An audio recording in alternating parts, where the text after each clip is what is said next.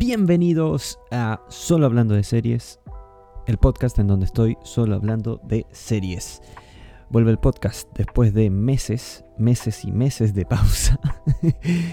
Em, y aquí estoy, mi nombre es Nicolás Couto y vamos a hablar justamente sobre series.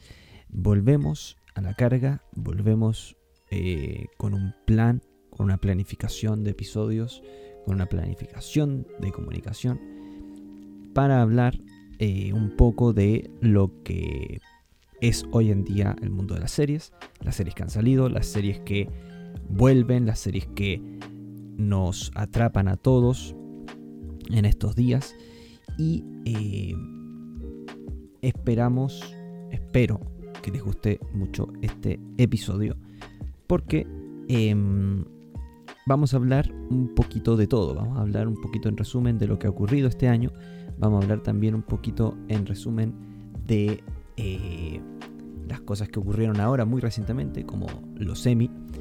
Eh, y también les contaré un poco lo que estoy viendo hoy en día. Hoy en día estoy viendo principalmente tres series.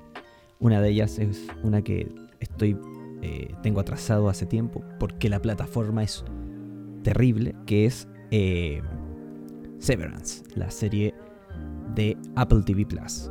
Qué mala plataforma que es Apple TV Plus. es terrible.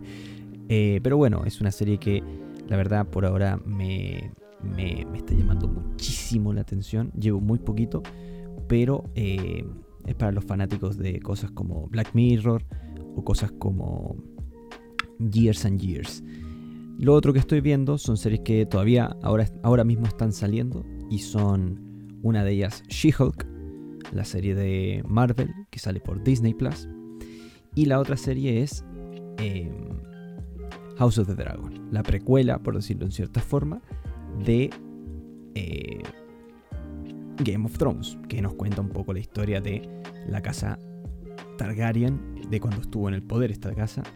Y, nada, ahí la estoy viendo. Yo soy uno de los que se decepcionó con el final de Game of Thrones. Pero bueno, le estoy dando una oportunidad. La verdad es que lo que he visto, no estoy al día, eso sí, todavía. Pero lo que he visto de la serie eh, está muy bien hecho. Está muy bien hecho y está muy interesante. Antes de entrar a la temática de hoy, que es básicamente las series de este, de este 2022, las series que me han gustado, un poco un resumen, em, voy a hablar un poquito de los Emmy. ¿Y de qué voy a hablar de los Emmy? Antes de entrar en, Better Call Saul y en toda la polémica al respecto, hablar de que los Emmy hace años que mm, se han vuelto un poco mm, más o menos. Eh, son mejores que los Golden Globes, siempre lo van a hacer, creo yo. Los Golden Globes, una vez más, este año demostraron cierta desconexión de la realidad. Pero eh, en los semi vimos unas cosas un poco extrañas, unas decisiones un poco cuestionables quizá, pero que en general eh, están bien. Están bien porque tampoco son injustas. Pues, podrían ocurrir. Voy a ir un poco así pasando por encima de algunas categorías. Y, empezamos por, por... Me voy a saltar dirección y, escritura de guiones, eh, en donde estoy completamente de acuerdo con las decisiones que se tomaron. Capaz que la que más duda me genera es, honestamente, la dirección de del episodio de Ted Lasso, que esa ganara me genera más ruido, pese a que amo Ted Lasso. El resto, la verdad, eh, estoy de acuerdo. Hay una serie que la tengo ahí en el tintero que no, no la he visto, que es Abbott Elementary. Y esa la tengo que revisar porque ganó varios premios y la verdad estoy ahí un poco en el aire. Pero en los, en los premios de actores y actrices de papeles secundarios, por decirlo así, o supporting actress, eh, vemos que ganó Jennifer Coolidge por The Wild Lotus completamente de acuerdo. Creo que es la que más se merecía en aquella categoría. Claramente había mucha gente empujando por Sidney Sweeney, de, también por The White Lotus. Em, y he escuchado muy buenas cosas sobre Kylie Dever por Dopesick.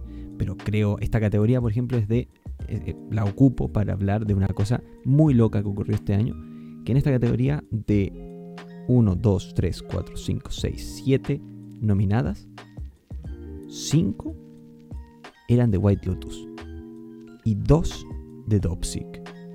Y la única que no era de White Lotus, no, eran 5 y 2. Una categoría extrañamente tomada por dos series. Esas decisiones son medias raras. Ojo, creo que todas se merecían estar ahí, pero me sorprende que no haya habido ninguna otra serie que se lo mereciera.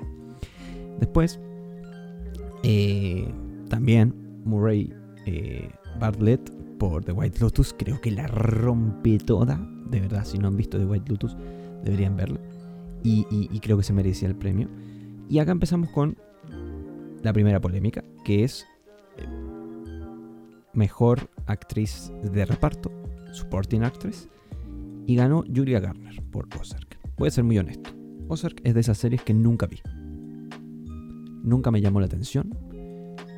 He escuchado opiniones muy, muy mezcladas. Hay gente que la encuentra una obra maestra y hay gente que la encuentra muy sobrevalorada.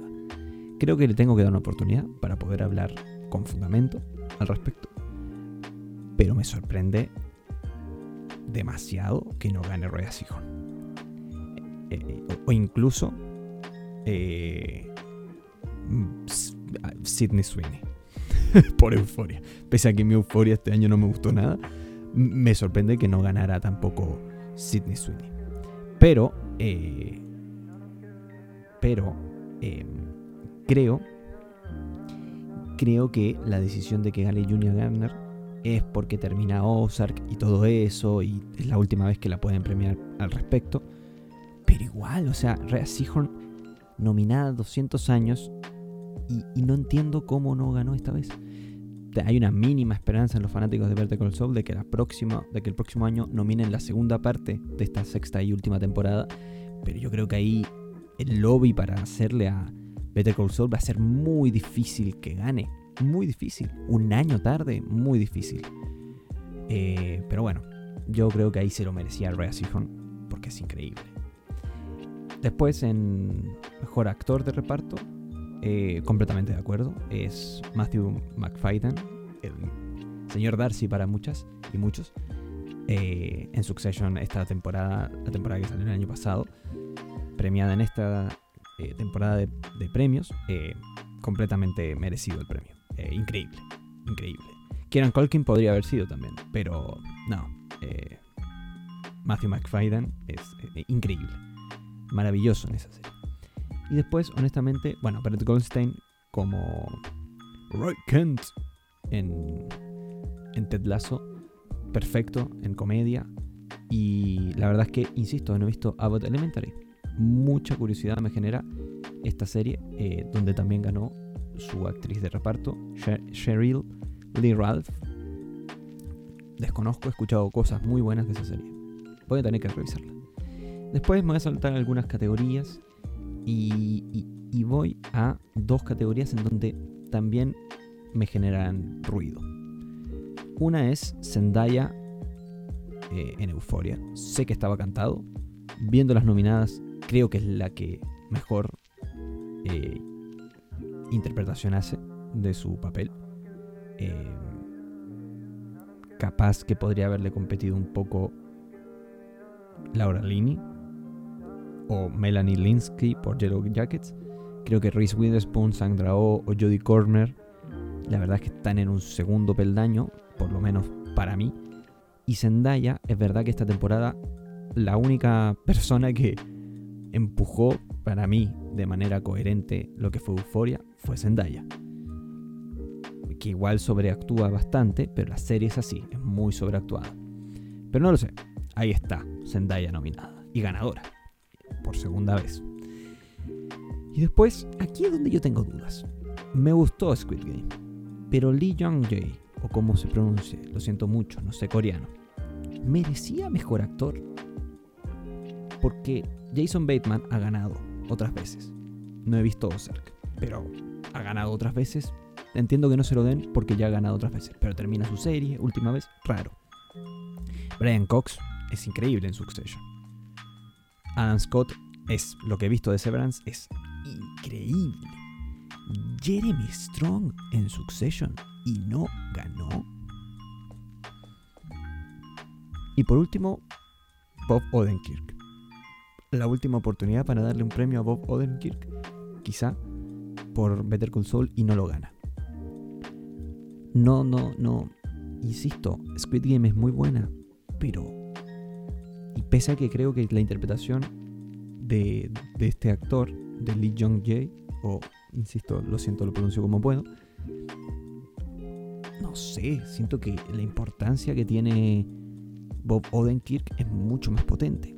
Ojo, también la importancia de un, de un eh, de una serie coreana siendo así de conocida en todo el mundo y llegando a, al nivel de fama en Estados Unidos, es verdad que también es muy importante y quizá mucho más que simplemente premiar a un blanco seguramente. No digo que fuera una decisión política, pero tiene una importancia política mucho más grande que premiar a Bob Odenkirk, pese a que yo creo que era el que merecía el premio. Después Gene Smart y Jason Sudeikis para mí estaban cantados como ganadores de sus dos categorías. Capaz que Bill Hader también lo podría haber merecido. Creo que en la de mujer, en la de actriz, mejor actriz, era obvio que tenía que ganar Gene Smart por, Hacks. Y acá eh, ganó Ted Lasso en comedia, bien. Ganó The White Lotus en serie limitada. Creo que también se la. Era, para mí era la mejor de ahí. Era Dopsic o The White Lotus. Y acá es donde yo no entiendo. Eh, esta categoría creo que estaba muy, muy peleada. Y la gana Succession por una temporada que a mí me encantó y es de las mejores series, si no la mejor actualmente en la televisión, que sigue en, por decirlo así, en activo. Pero Better Call Saul, ¿cómo no gana? Mi única explicación es que es por la mitad de la temporada. Y, y creo que en la segunda mitad de la temporada se ve lo mejor de la serie en el aspecto dramático, pero tan no sé, me sorprende. Me sorprende la decisión de que gane Succession. Hasta cierto punto. Creo que Succession, si tú me apurabas y no me decías que estaba Better Call Saul, por ejemplo, hace dos meses, en la parrilla de nominadas, y gana Succession, me parecía bien. A esto es lo que voy. Todos los premios me parecen bien. Ninguno me parece mucho ruido. El que más ruido me hace, honestamente, es el de mejor actor de Lee Jong-jae es el único. El resto todos me parecen lógicos. Lógicos. O sea, Ted Lasso, The White Lotus y Succession son quizás las tres mejores series del año. Eh, teniendo en cuenta que son del año pasado algunas. Como Ted Lasso. Bueno, las tres. pero no sé. Me, hace ruido. Me hace ruido que eh, Better Call no esté, no esté ganando. Y no, y no haya ganado en toda su historia no haya ganado casi premios, creo que no ganó ninguno. Pero bueno, ahí está la cosa. Mm, vamos a ir a una pausa antes de volver a hacer el resumen de lo que ha sido este año hasta ahora. Eh, yo no siento que le hayan robado específicamente a Better Call Saul, pero bueno, ahí lo tenemos. Así que vamos a hacer una pequeña pausa y volvemos con el resumen de lo que es el año hasta hoy. volvemos. Volvemos acá, volvemos al episodio de hoy. Y vamos al tema central. Estuvimos ahí hablando un poco de lo que fueron los Golden Globes. Los Golden Globes, los Emmy, eh, que son mucho mejor que los Golden Globes, en resumen, por lo que vimos en esta premiación. Pero vamos a hablar un poco de lo que ha sido este año hasta ahora. He visto menos series que el año pasado pero estoy ahora agarrando ritmo de vuelta, por lo que por eso por esta razón vuelve el podcast básicamente, por ninguna más. Y em, quiero hablar un poco de las series que me sorprendieron, las series que me decepcionaron por ahora y las series que me han gustado muchísimo. Voy a empezar por las que me sorprendieron, series que no las tenían en radar y que me han sorprendido. Diría que, bueno, esta técnicamente salió el año pasado, salió el año pasado, no salió este año, es de 2021 su estreno, pero igual me sorprendió. Me sorprendió muchísimo y es eh, la vida sexual de las universitarias. Hay un episodio del podcast por ahí en enero, de los pocos episodios que salieron a inicios de este año, y la verdad es, eh, es muy buena. Es muy buena, es... Mm, siento que no es para cualquiera, es una serie adolescente, de este género como high school, como de muy de... Bueno, high school. Es como de inicios de universidad. Y trata muy bien una cosa que, de la que no se habla tanto. Eh, que es como... O se habla de manera muy cliché. Que es básicamente cómo es la vida para esas personas que no son como bacanes eh, al entrar a la universidad. Y creo que está muy bien, muy bien manejado. Es de una de sus principales mentes eh, creadoras es Mindy Kaling, la gran Mindy Kaling de The Office y de Never Have I Ever, serie con la cual comparte muchas tiene muchas similitudes. Eh, tiene un tono muy similar, tiene una forma de presentar a los personajes muy similar. Creo que no hay una protagonista demarcada a lo largo de la serie, pero me atrevería a decir claramente hay una que, sobresale por sobre el resto, pero todas tienen su momento protagónico, por lo que la serie gana muchísimo con respecto a otras series en donde la trama se come un poco a los personajes. Y creo que acá son los personajes los que hacen la trama, que a veces es lo mejor en las series. Eh, te miro a ti, Euforia, segunda parte. Pero bueno, eh, yo creo que es una serie que le recomendaría a mucha gente. Les advertiría que no es para cualquiera, que le dieran una oportunidad porque son episodios muy cortitos y que a mí me sorprendieron. No es la mejor serie de la historia, no, y nunca lo va a ser. Pero eh, está bien, está muy bien. Ya, mm, ahí, ahí tengo varias series que me, sorprendieron, eh, que las pasé a series que me gustaron.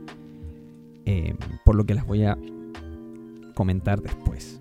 Esta es la única que pondría como un escaloncito abajo, como me gustó. Pero tampoco era como una cosa terriblemente loca lo que yo esperaba de, esta serie. Entonces eh, me sorprendió, me sorprendió al final. Pero después, eh, en un apartado que este año se, ha ido agrandando y ha sido ha ido tomando forma gracias a Disney principalmente. Eh, están las series que me decepcionaron. Dentro de las series que me decepcionaron está todas las series de Star Wars de este año. Creo que son todas. Eh, entre ellas está Boba Fett, de la que ya tuvo, bien, tuvimos un episodio a inicio de año. Una serie bastante mala, directamente diría. Una serie de la que esperaba más, creo. Eh, recuerdo de, de, esta sensación de, ah, quiero verla, es como nos cuenta esta historia que no está contada en el nuevo canon de Star Wars al respecto de Boba Fett, un personaje muy querido por los fanáticos. Y la verdad es que nos muestra una serie flojísima, flojísima, que solo repunta cuando básicamente se vuelve otra serie, y esa otra serie es Mandalorian, de la que nada que decir, es de las mejores series en los últimos años, y que ahora se muestra un avance. Pero acá vemos una trama malísima, pero malísima. Ni, siquiera me, me, queda un flojo porque es una serie tan, tan, tan floja y, que, no lo disfrutas. No la disfrutas, no, no ves, eh, ves ideas muy potentes quizás en los primeros capítulos, no muy bien desarrolladas después y no muy bien desarrolladas tampoco en esos primeros capítulos, como hay unos matices ahí que dices, mm, esto está interesante, puede estar bueno, y después nunca más los vuelven a tratar. O los dejan o los tratan de manera superficial. Flojísimo. Pero no se compara en nada a lo que después vi en Obi-Wan. La serie que no es una serie. Obi-Wan podría haber sido una película. La película también hubiese sido mala, pero por lo menos no hubiese durado 6 horas. Obi-Wan Kenobi es por ahora de las peores series que viene el año, entendiendo que uno igual hace un filtro. No vas a ver pura, puras cosas malas o no vas a ver todo para, para encontrarte cosas que claramente son peores que Obi-Wan Kenobi. Pero teniendo en cuenta el cast, eh, la plata, o sea, el presupuesto que tiene detrás esta serie, a la marca Disney y a la marca Star Wars, es una serie pero terrible. Terrible, que no tiene trama, una serie que no habla de nada, una serie que básicamente se trata de cómo de rellenar como vacíos, supuestos vacíos, eh, entre, entre las primeras películas de Star Wars y las ideas nuevas que hay. Pero, pero malísima, malísima, malísima, malísima. Y, y decepcionante a más no poder. Yo personalmente creo que esperaba menos que otras personas. Yo la vi con unos amigos Creo que mis amigos esperaban un poco más que yo, pero yo igual, pese a eso, pese a que no esperaba nada, me logré decepcionar de igual forma, porque es, es una cosa terrible. es una cosa terrible y no se la recomiendo a nadie. A nadie, a nadie, a nadie. Supongo que deben haber fanáticos de Star Wars que les gusta. Yo me considero fanático de Star Wars y yo la encontré horrible. Pero horrible. Como serie, horrible. Euforia. Así. Euforia, segunda temporada, a mí me decepcionó muchísimo.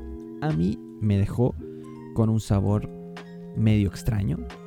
Tiene momentos, creo que es mejor que Obi-Wan Kenobi y Boba Fett, pero para lo que era Euforia yo esperaba mucho más. Eh, tiene episodios que literalmente los encuentro malos.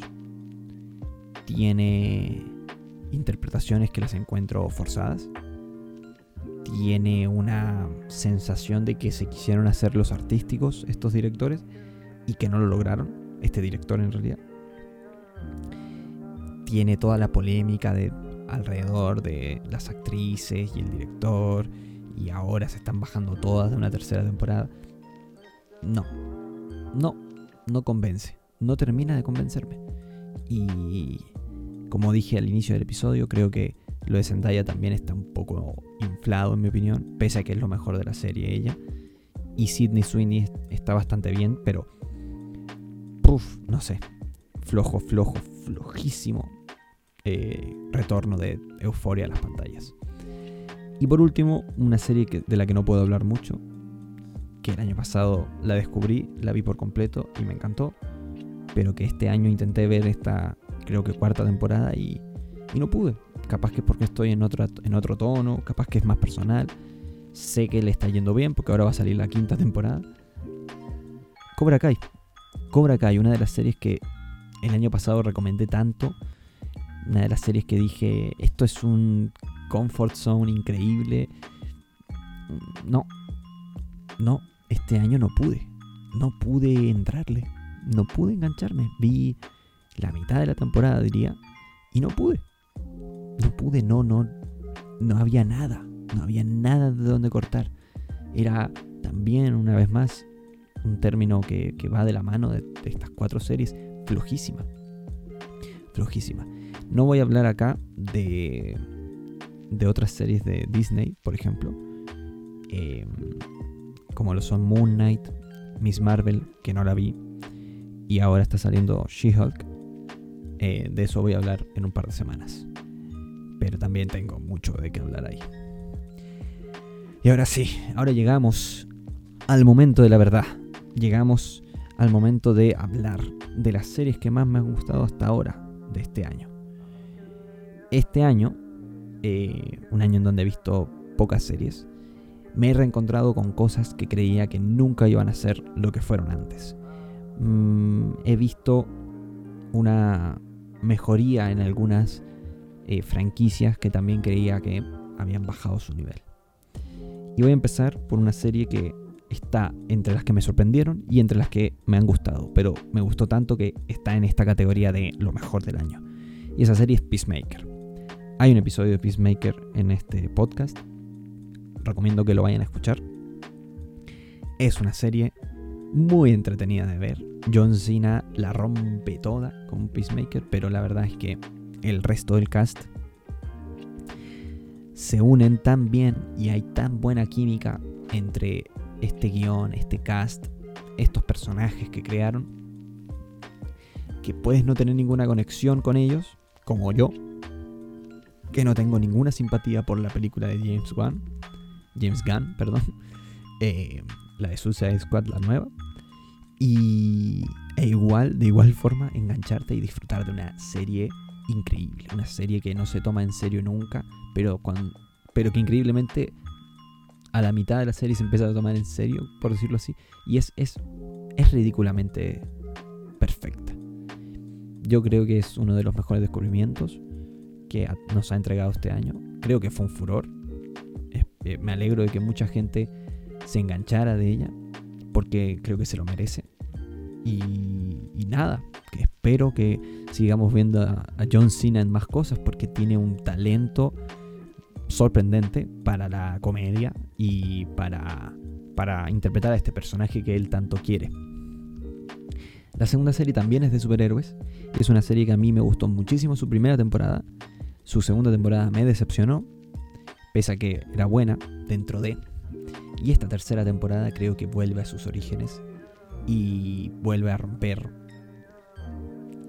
todo eh, a un nivel altísimo a un nivel en donde vemos que es de lo mejor que hay en la televisión.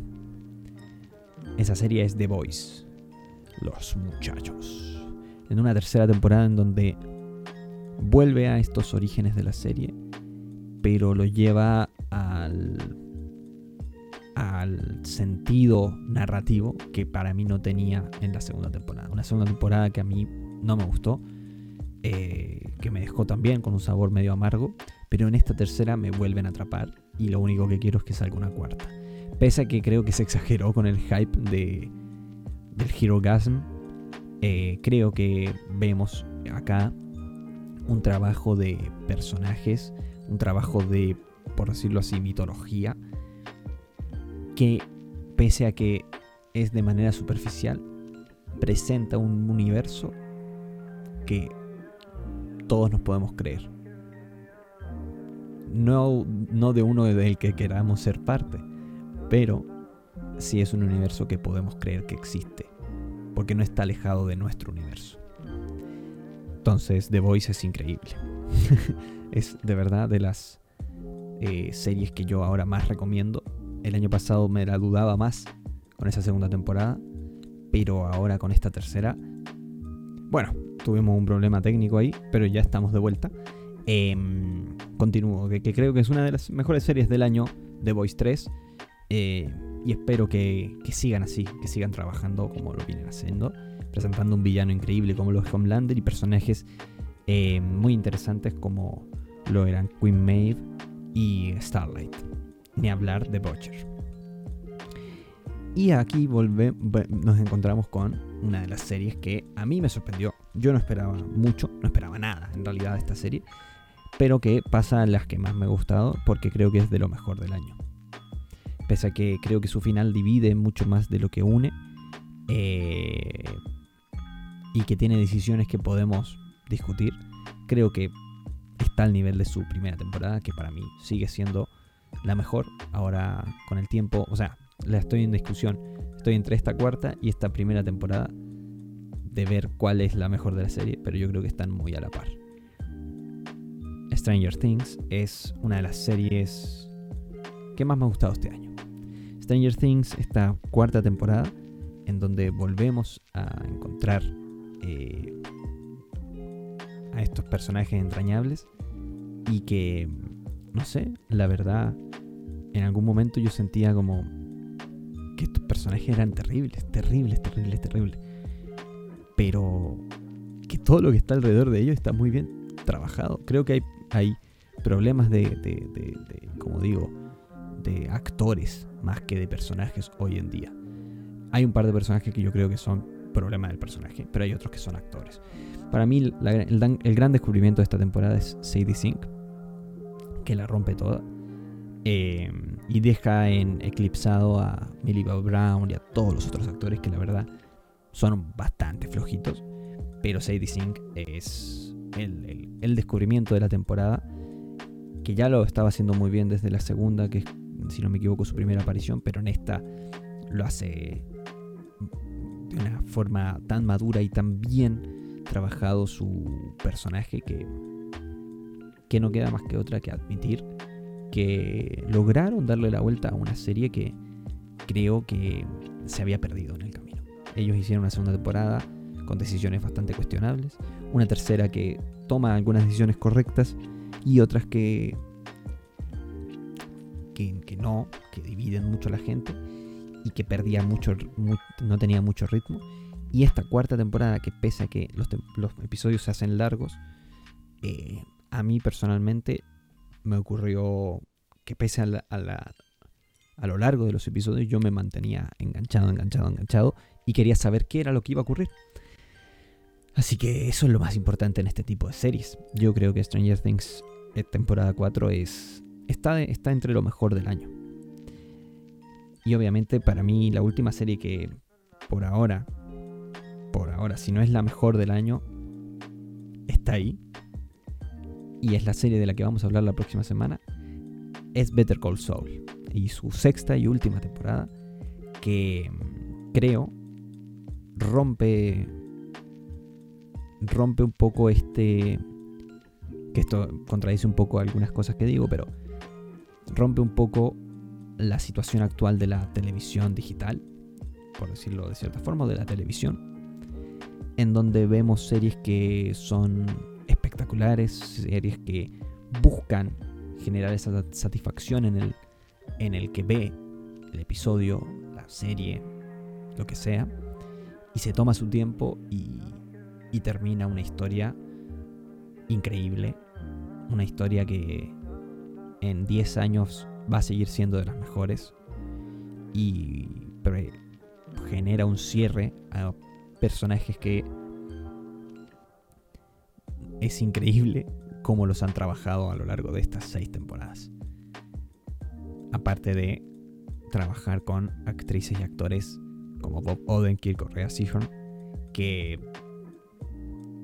todo lo que actúan lo hacen, lo hacen increíble. Honestamente, hablábamos al inicio de, cómo se generó la polémica en los Emmy de que no los premiaron y estoy de acuerdo. Creo que se merecían algún premio.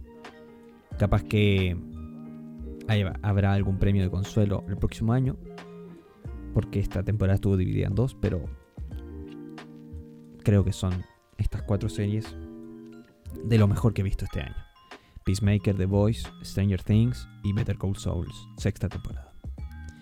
Hay algunas series que no mencioné que me han gustado mucho, pero que considero que no están terminadas como Spy Family o Spy X Family, que es un anime, para los que no lo conozcan, eh, del que espero hablar en algún momento, porque también está muy, muy, pero muy bien, y ahora en octubre vuelve, así que capaz que en algún momento tenemos un episodio y veremos si es que está en esas series del año a fin de año, o a inicio del próximo, en realidad. Y bueno, vamos a ir cerrando este episodio para para recuperar estas energías del, podcast. Y vamos a cerrar recomendando una serie que, de la que ya hablé al inicio, que es Severance. Yo voy a estar viendo esta serie, así que si la quieren estar viendo eh, para prepararse para un futuro episodio que sí o sí va a venir al respecto, háganlo. Y es una serie de ciencia ficción que trata temas muy, muy interesantes pero creo que prefiero que la descubran por su cuenta. Está protagonizada por Adam Scott de Parks and Rec y no puedo hacer nada más que recomendarla para que la para que la revisen. Porque creo que es de las series que que se merece mantener su misterio hasta que alguien la ve. Onda, entrar a verla sin saber mucho próxima semana vamos a hablar de Better Call Saul. Los invito a que sigan el podcast en Instagram. Eh, arroba solo hablando de series. Van a tener el link igual en la descripción de, este episodio. Y espero que les haya gustado. Sigan el podcast también en Instagram, así no se pierden ningún episodio. Adiós. Cuídense muchísimo.